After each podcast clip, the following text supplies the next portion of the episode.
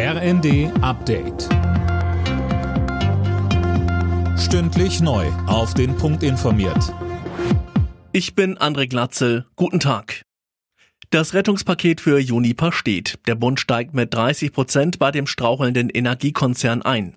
Und der staatliche Kreditrahmen für Juniper wird deutlich aufgestockt.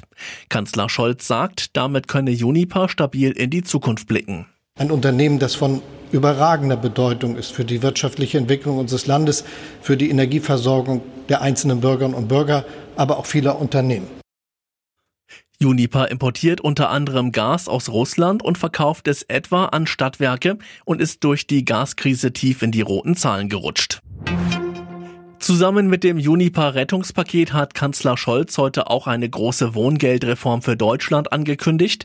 Die soll Anfang des nächsten Jahres kommen und unter anderem dafür sorgen, dass mehr Haushalte Wohngeld bekommen können.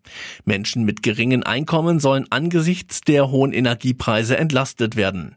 Ganz besonders sollen Rentner von der Reform profitieren. Die Ukraine und Russland wollen heute ein Abkommen unterzeichnen, das wieder mehr Getreideexporte möglich macht. Allerdings, die beiden Länder werden keinen Vertrag miteinander unterschreiben, das hat Kiew vorab klargemacht. Die Ukraine wird die Vereinbarung mit den Vereinten Nationen und der Türkei unterzeichnen, Russland macht es dann wohl ebenso. In den ukrainischen Häfen stecken wegen des Kriegs Millionen Tonnen Getreide fest, die auf dem Weltmarkt dringend gebraucht werden. Das Abkommen soll den Export möglich machen.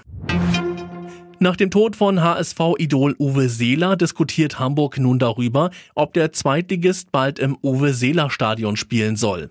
HSV-Investor Kühne, der die Namensrechte für das Hamburger Volksparkstadion hat, zeigte sich im Abendblatt offen für eine Umbenennung. Alle Nachrichten auf rnd.de